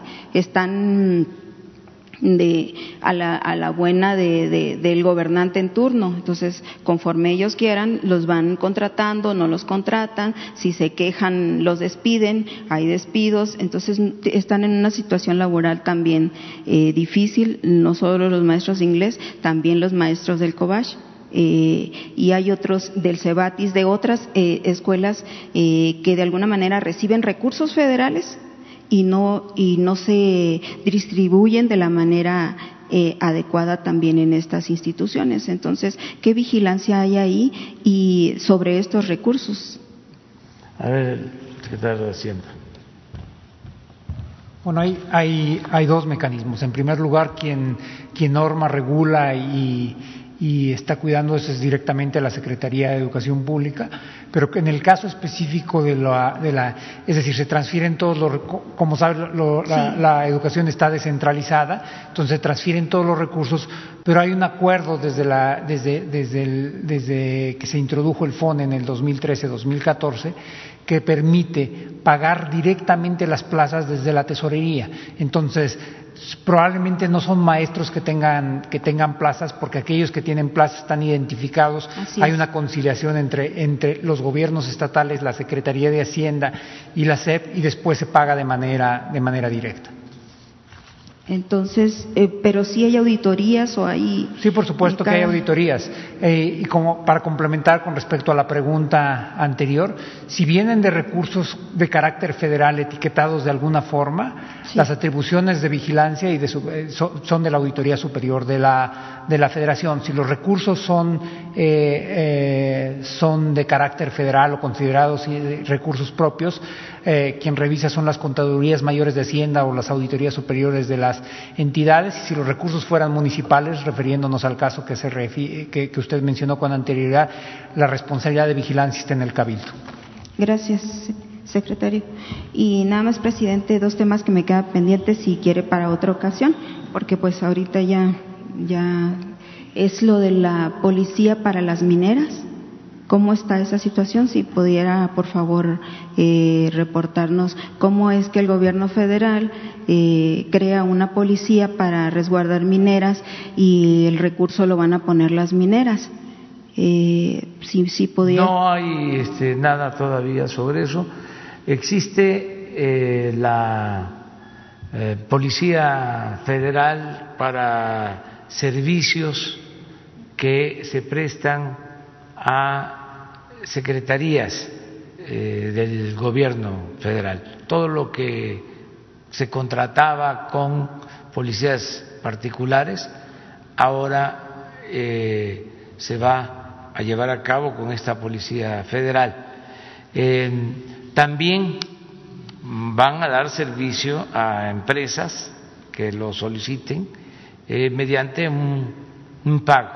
Es una policía federal que tiene ese propósito, pero primero es el servicio público, es decir, que esta policía se haga cargo de la vigilancia en las instituciones públicas.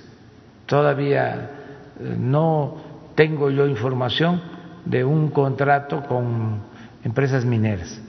Bueno, empezó eh, con el secretario antes de irse, Durazo, antes de irse hizo su eh, este acuerdo y la, y la primera empresa minera, pues en Sonora, la Herradura, y para vigilar, porque también eh, tengo entendido que las mineras solicitaron al gobierno federal, pues hacer algo en, en, la cuestión de los robos que tienen ellos a las de, metales, pero crear una policía con.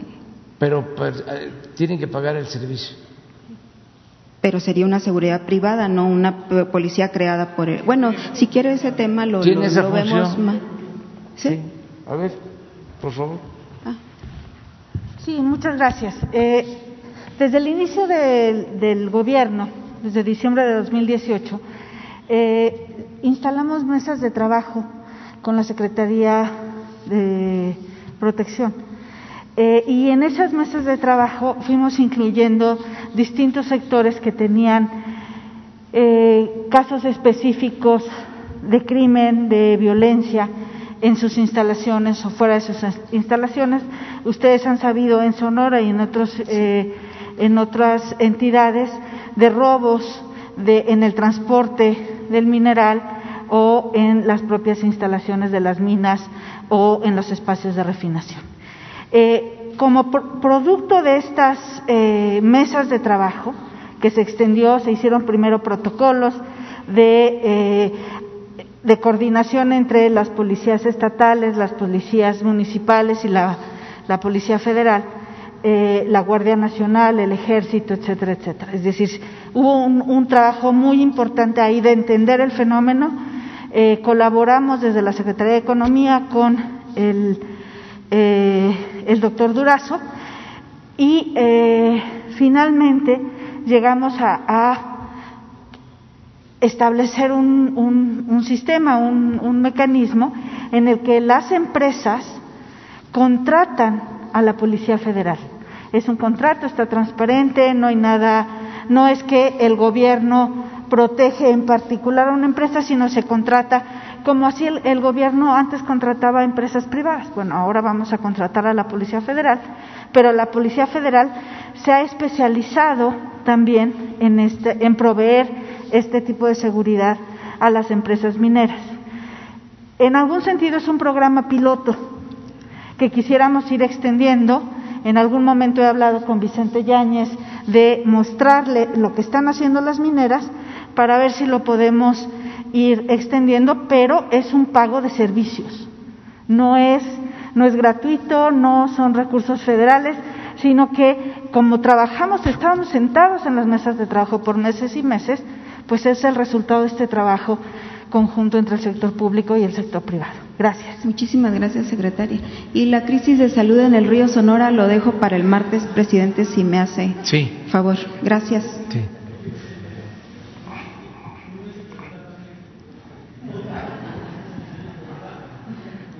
¿Cómo dice? Gracias, presidente. Buenos días a todos. Manuel Temolcín de Oro Sólido con Nancy Rodríguez. Presidente, desde la creación del Politécnico Nacional, con el general Lázaro Cárdenas, se ha designado a su director general por dedazo, por parte del presidente en turno. Esto ha traído muchos desacuerdos y, sobre todo, abusos en los manejos de recursos tanto materiales como humanos. Hay venta de plazas y venta de becas. Lamentablemente hay mucha corrupción. Un grupo de maestros y científicos del Politécnico Nacional, ante su llegada a la presidencia, ven la oportunidad de que cambie esa designación por dedazo del director general de este, en este mes de noviembre y se elija en este mes de manera democrática entre maestros y científicos del mismo Politécnico Nacional en activos del mismo eh, Politécnico Nacional. Presidente, ¿estaría usted de acuerdo romper esta imposición? ¿Por qué sí y por qué no? Bueno, este es un asunto que va a resolver el secretario de Educación Pública, Esteban Moctezuma y eh, tenemos que cuidar eh, que haya paz y tranquilidad, estabilidad, que no haya conflictos en los centros eh, educativos. Eso es lo que nos importa también y eh, se va a buscar que sea una gente honesta, que no tenga eh, malos antecedentes, eso sin duda. El método de elección, pues sí tiene que revisarse. Yo no eh, creo que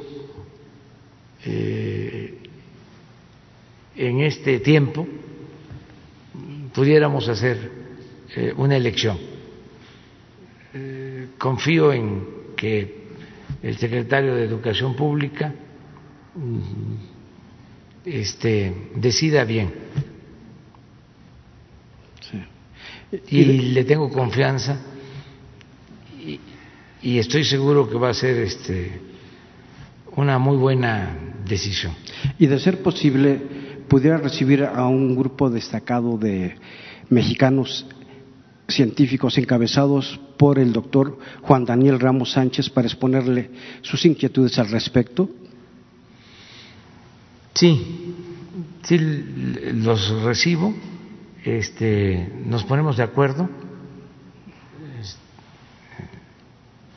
pero eh, el planteamiento sobre quién va a ser el director del POLI, pues eso corresponde a la Secretaría de Educación Pública. Podría yo hasta decirles que hablaran con el secretario de Educación, pero como tú me lo estás planteando, sí. en la forma como me lo estás planteando, yo ofrezco recibir a este grupo, tú te haces cargo nada más que no sea un grupo muy numeroso, por la sana distancia. Claro. Y nos ponemos de acuerdo. Claro que sí. Mi segunda pregunta, presidente. Ante un escenario de transparencia que usted ha impulsado durante la presidencia, ¿podría darnos a conocer a todos y a cada uno de los mexicanos quiénes fueron beneficiados por el FOBA PROA y los dueños de esas empresas, nombres? Muchos mexicanos deseamos conocer esta información, porque si no es con usted, señor presidente, dudo mucho que algún día se dé a conocer esta situación.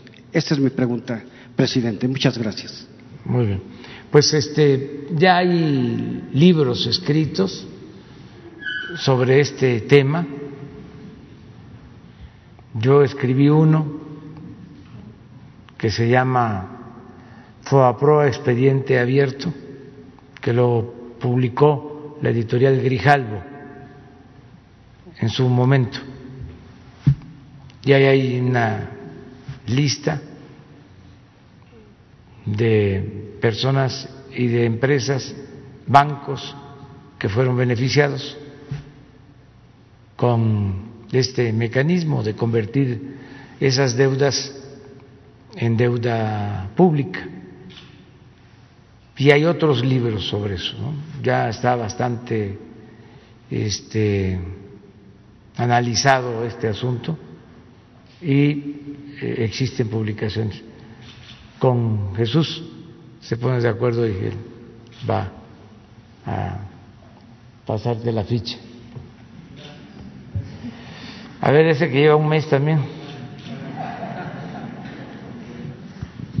Muy buenos días, señor presidente. Gusto en saludarle, secretarios. Buenos, buenos días. Miguel Arzate, del Sistema Público de Radiodifusión del Estado Mexicano, el Canal 14, el SPR.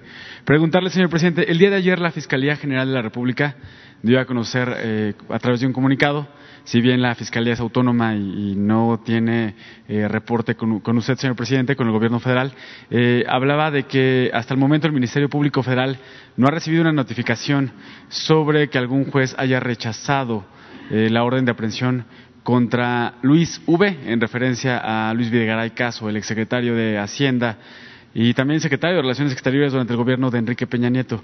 Preguntarle, señor presidente, ¿Qué información eh, tiene usted al respecto? Eh, ¿Qué opinión le merece las acusaciones que, pesan, posibles acusaciones que pueden pesar sobre el exfuncionario del presidente Peña Nieto? La primera pregunta, señor presidente, por favor. Pues este, yo sé que el juez eh, regresó la solicitud a la fiscalía para este, que se mejorara o se enriqueciera, que se reforzara la averiguación. Esa es la información que yo tengo. Y no este, tengo eh, más elementos porque no me corresponde. Eso es un asunto de la Fiscalía con el Poder Judicial. Y la Fiscalía ya lo hemos dicho muchas veces, ya he sabido, es autónoma, es independiente. Hay que esperar a que este, se resuelva este asunto. Eh, mi opinión es de que eh, se le dé curso a todas las denuncias y que no se eh, fabriquen delitos, que no haya persecución, que no haya venganzas, que se aplique la ley eh, sin eh, tendencias, sin buscar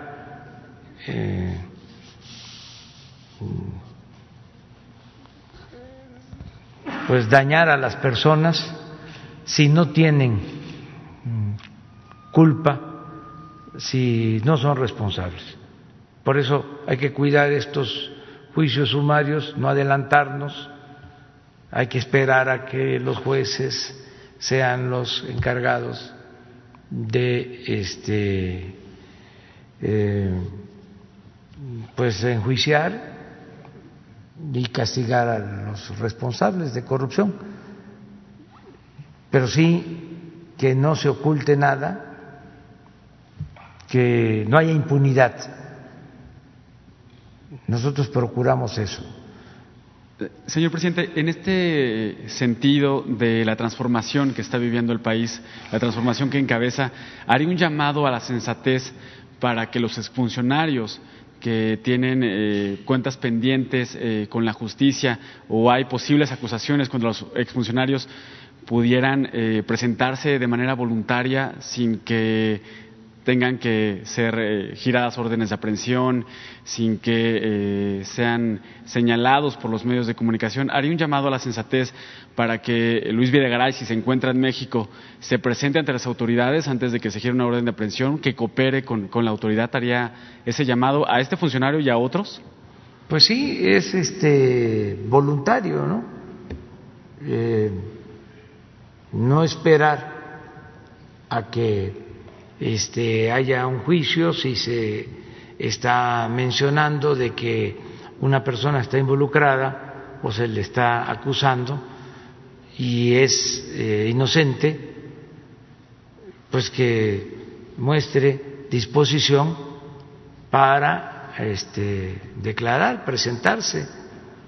El que nada debe, nada teme.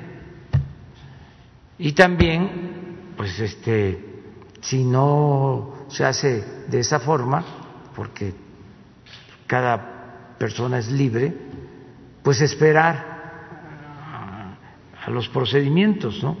que no deben de ser arbitrarios, que este, tienen que basarse en pruebas, se tienen que integrar eh, las averiguaciones, eh, el juez tiene que si lo amerita, autorizar la orden de aprehensión, existe el derecho al amparo, en fin, y son juicios que pueden tardar mm, tiempo. Este, y no debemos de alarmarnos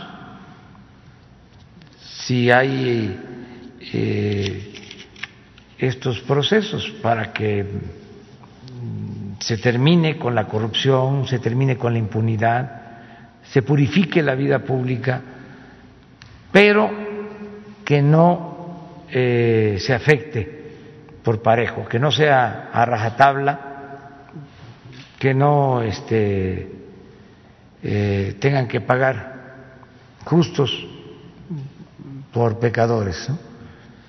Señor presidente, y la segunda pregunta también sobre exfuncionarios. Eh, ya ayer eh, nos hablaba eh, algo sobre que Emilio Cebadúa, quien fue oficial mayor en, tanto en la SEDATU como en la Sol, cuando Rosario Robles, hoy detenida, procesada, este, estuvo al frente de estas dependencias, está dispuesto a cooperar con las autoridades respecto al tema de la estafa maestra. Eh, si nos pudiera platicar eh, qué detalles eh, tiene sobre esta cooperación que Emilio Cebadúa va a dar. ya las autoridades han dicho que está documentado el desvío de recursos en la llamada estafa maestra y que Emilio Cebadúa podría decir a dónde fue a parar ese dinero. Si se sabe qué información podría, apartar, podría aportar Cebadúa y este, qué nos puede comentar al respecto. No tengo yo este, tampoco mayor información sobre eso. Es un procedimiento de la Fiscalía que está establecido en la ley. Eh, es una especie de testigo protegido. Tiene un nombre. Es. ¿Es el criterio de oportunidad? Criterio de oportunidad. Sí. Eh, según este procedimiento, quien contribuye, quien da información para que este, se implique a más personas, sobre todo de alto rango, y la autoridad que investiga tenga elementos suficientes, eh, se le considera eh, al denunciante una disminución de su posible eh, pena. Esto se usa mucho en el caso de Estados Unidos, lo que acaba de suceder ahora con el procurador de Nayarit, que eh, estaba acusado por tres delitos, eh, solo lo juzgan por uno y su sentencia es de menos años, pero él da información.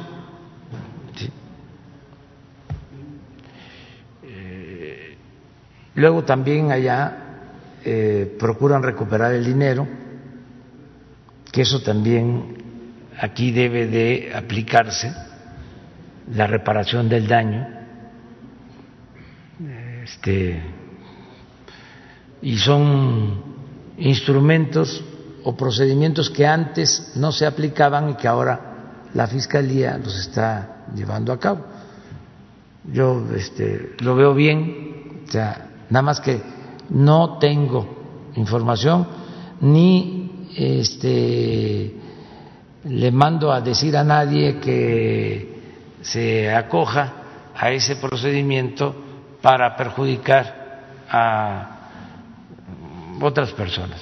No, no hacemos eso nosotros. ¿Confía que la colaboración de este exfuncionario pueda dar eh, un mayor avance en las investigaciones de la estafa maestra debido a que Rosario Robles ya lleva varios meses detenida, procesada? Yo tengo entendido que esa investigación está bien hecha, que ya hay bastantes este, elementos. Eh, no sé qué aportaría adicional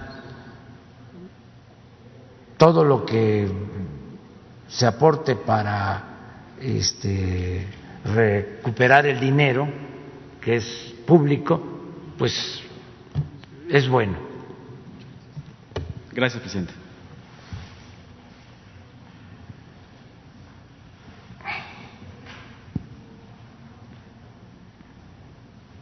¿Sí? Es que ya, ya hablaste.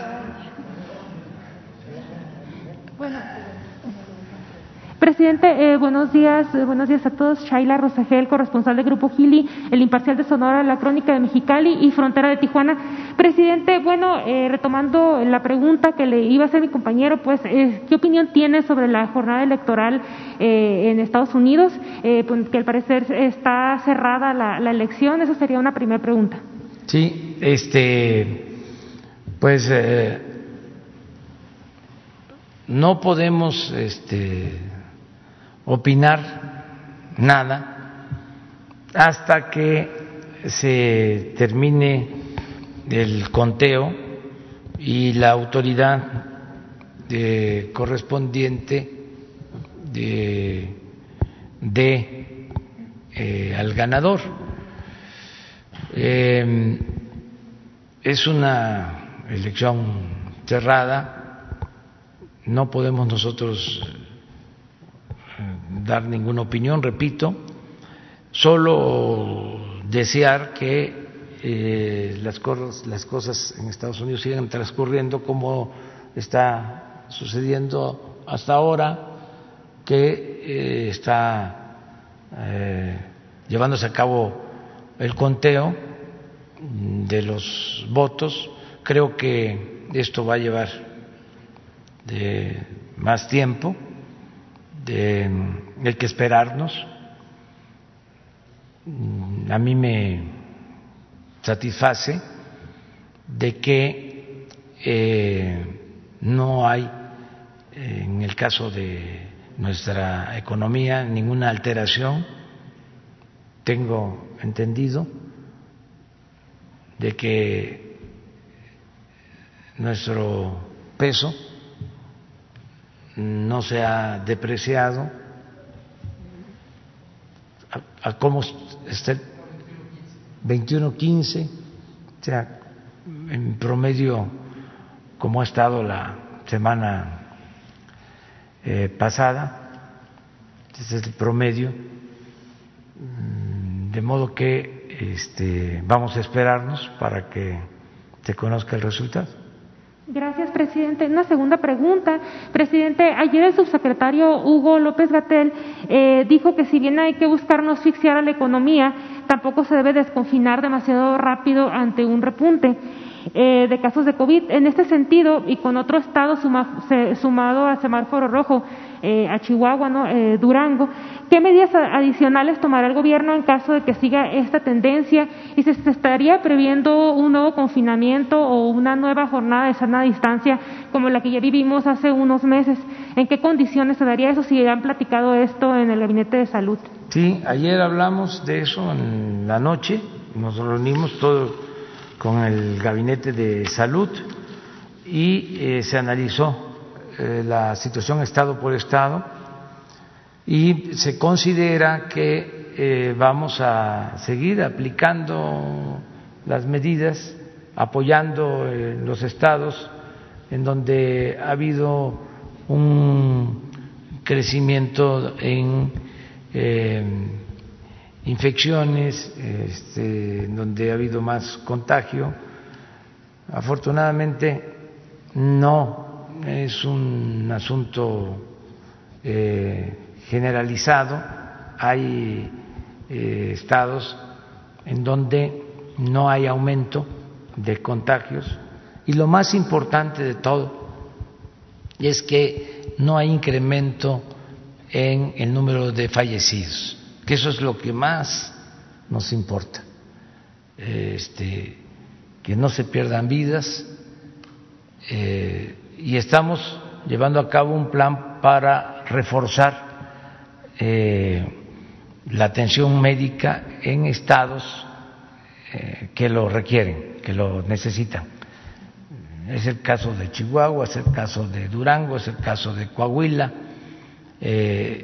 y otros dos o tres estados, Nuevo León, eh, ya este, SOE tiene un informe de cómo se está reforzando eh, toda la atención en el Seguro Social en estos estados, ¿por qué no los explicas?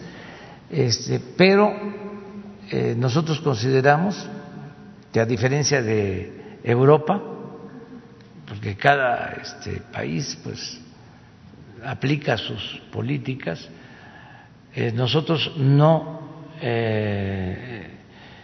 estamos en una situación de emergencia para eh, tomar medidas de confinamiento, regresar a, a, cerrar establecimientos comerciales, no, no no es necesario. Estamos confiando mucho, mucho, mucho, como siempre, en la gente, en que nos ayuden, que todos nos cuidemos, ¿sí? que este, somos mayores de edad, que el pueblo de México es un pueblo muy responsable, lo ha demostrado, y no vamos a aplicar medidas coercitivas, nada de toque de queda, nada de medidas autoritarias. O sea, no necesitamos eso. Si vemos que se eh, genera una situación que amerite eh, medidas este, especiales, aquí vamos a hacer un llamado, como lo hicimos desde el principio. Dijimos, vamos, a guardarnos. Y la gente nos hizo caso y por eso no se desbordó la pandemia y nos dio tiempo de tener las camas y de tener los equipos y de tener los especialistas para que nadie se quedara sin una cama, sin un ventilador, sin un médico. Fue eh, muy buena la estrategia y eh, funcionó por el apoyo de la gente. Los adultos mayores este, recibieron por anticipado sus pensiones, se guardaron. Además, si eh, se requiere, en el caso que fuese este, necesario, pediríamos que se cuidara la población adulta, porque nosotros tenemos eh, esa fortaleza, mm, eh, tenemos eh, familias muy fraternas, muy integradas. Siempre he dicho, la principal institución de seguridad social en México es la familia. Entonces, por eso tenemos ventaja, no este, se abandona a los adultos mayores, se les cuida. Entonces, eh, si se necesitara, sería el llamado a, a ver, vamos a cuidar a nuestros ancianos, vamos a, cuidarlos porque es población más frágil, más vulnerable y eh, lo mismo con los enfermos crónicos. Pero no estamos en una situación de eh, alarma. Este, también eso que eh, nos tranquilice, porque una cosa es Europa y otra cosa es nuestro país.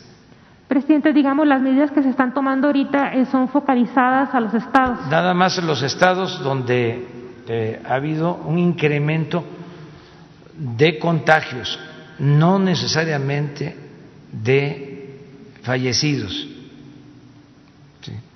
Y lo podemos ver, incluso en Chihuahua. ¿No está la gráfica de Chihuahua? Bueno, aquí están los no vino el doctor. Pero a ver, van a ver la gráfica de Chihuahua, para, este, que es de los estados donde tenemos eh, más ocupación por COVID.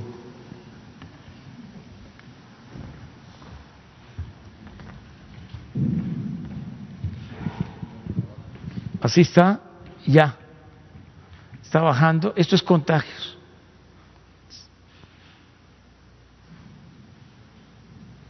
Pero miren, de funciones.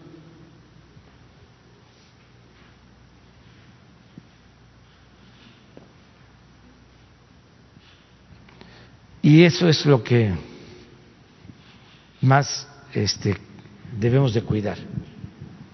Eh, y por eso, ahorita vas a explicarles, a ver si también les puedes explicar sobre la reconversión que estamos haciendo para la utilización de los mejores hospitales.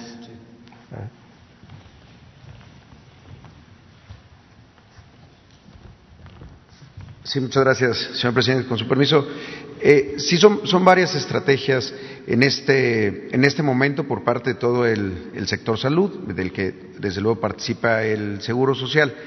Para, primero, para el desconfinamiento, es decir, todos los estados que tienen eh, ya decrecimiento en el número de contagios y el número de hospitalizaciones, e incluso los que ya están en, semáforo verde o que ya están en alguna situación de una meseta prolongada, pero que ya se han reactivado sectores de la economía, este desconfinamiento eh, tiene que ser de colaboración y de, y de acuerdo y de participación de todos los sectores. Por eso el trabajo con eh, el sector empresarial es, tan importante, porque uno de los eh, eh, segmentos de la población que más tiene movilidad en este momento, pues son los trabajadores, quienes están ya acudiendo a los centros de trabajo. Eso es por una parte.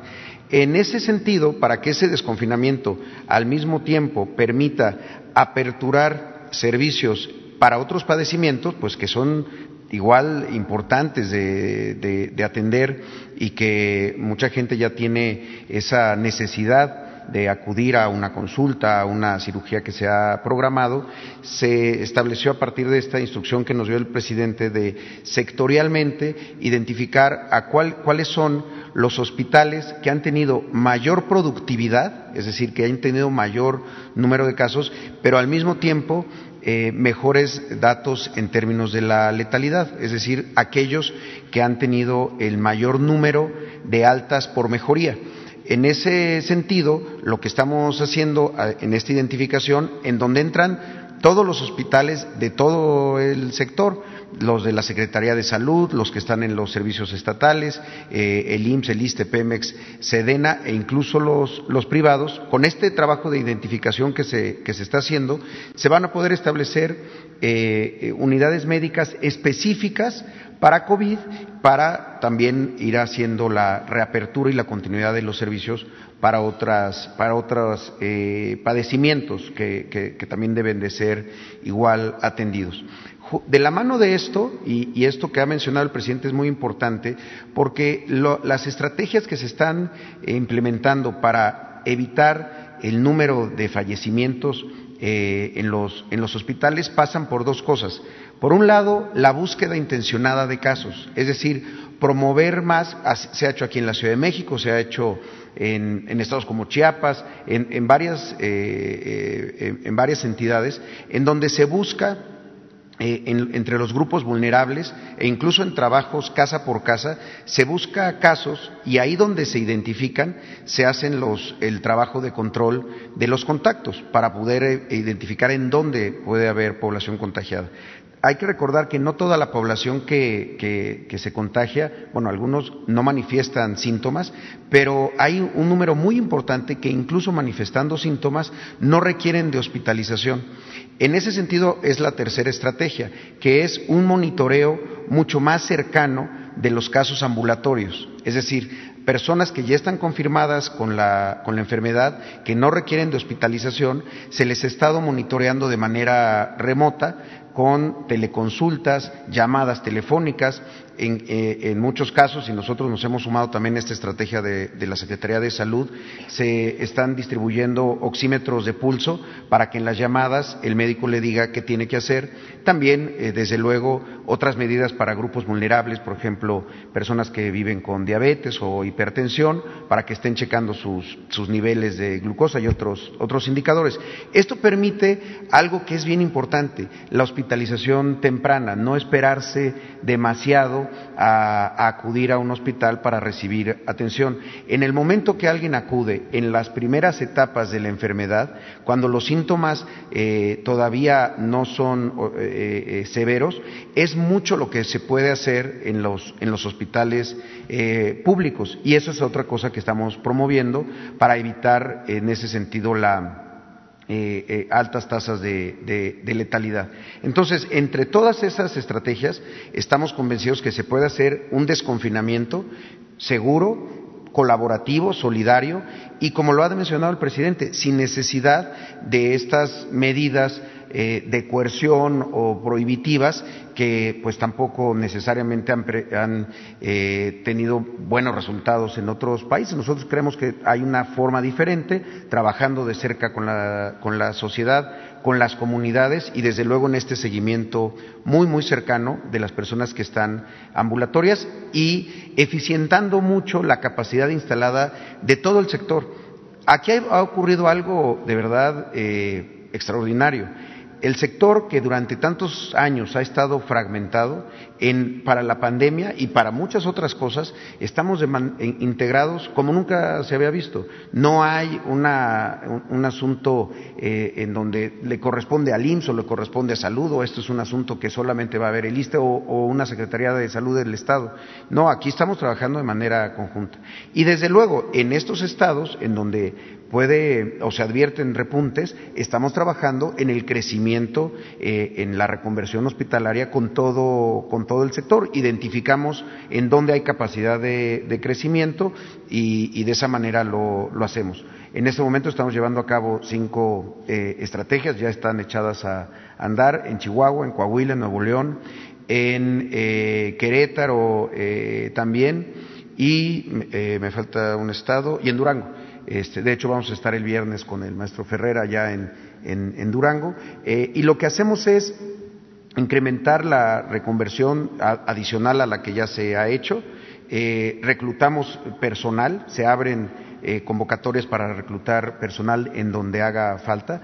Hay, hay dos elementos que hay que siempre mencionar el déficit estructural que se tenía de personal ha tenido, ha sido un obstáculo en el tema de la pandemia, o sea, ya nos hacían falta médicos desde antes. Y además, en una eh, ánimo y en una búsqueda de proteger también al personal, pues hay personal que ha estado eh, en resguardo domiciliario porque presenta alguna comorbilidad. Entonces, estas dos fuerzas, por un lado, el personal que nosotros mismos tenemos en casa, porque, insisto, por edad o por algún asunto de comorbilidad, más el déficit estructural, uno de los elementos de la reconversión más pesados no es solamente aperturar camas, habilitar espacios y demás, sino es reclutar a personas. Y ahí también otra estrategia que estamos haciendo que de, verdad es muestra también de la solidaridad que pues caracteriza al pueblo de México es que se hacen eh, reclutamientos voluntarios de, trabajadores del propio Seguro Social de otros estados que acuden a ayudar en estados que lo, que lo necesitan. Y, de esa misma este, manera estamos trabajando con eh, la coordinación tanto con hospitales privados como con eh, los sectores públicos para el intercambio de servicios. Lo que mencionábamos hace, hace un momento, hay estados en donde por diseño eh, una institución, pongo el ejemplo del Seguro Social, ha atendido a más eh, porque en otros, eh, porque así se ha definido para que los eh, servicios estatales, por ejemplo, puedan atender todos nuestros otros padecimientos y nosotros derivamos otros padecimientos para atender COVID. Entonces, es, es, de las medidas. Solamente para cumplir, en estos cinco estados va a haber un crecimiento de 668 camas. de hecho, ya está ocurriendo, en particular en, Chihuahua y en Coahuila en Durango, Querétaro también lo estamos haciendo. En Nuevo León ya había un crecimiento muy importante de, nuestra capacidad instalada y lo vamos a seguir manteniendo de esa manera. Eh, presidente, ya, ya por último preguntarle, eh, anunció hace unos días que haría una gira por Baja California, por los cinco municipios antes del primero de diciembre, preguntarle cuál sería su agenda, qué temas vería por allá, cuándo cuándo se daría esta gira y también preguntarle sobre la visita que, que dijo que haría a la comunidad eh, con la tribu Yaqui ah, para este mes, eh, si, si también qué día qué día sería. Y ya rápidamente también preguntarle, en Sonora el PT eh, anunció el mes pasado que postularía a, la exvelocista Ana Gabriela Guevara eh, a la gubernatura de Sonora. Solo preguntarle si eh, platicaron usted y ella en algún momento sobre esta posibilidad, si ella le comunicó que tenía esta intención en algún momento.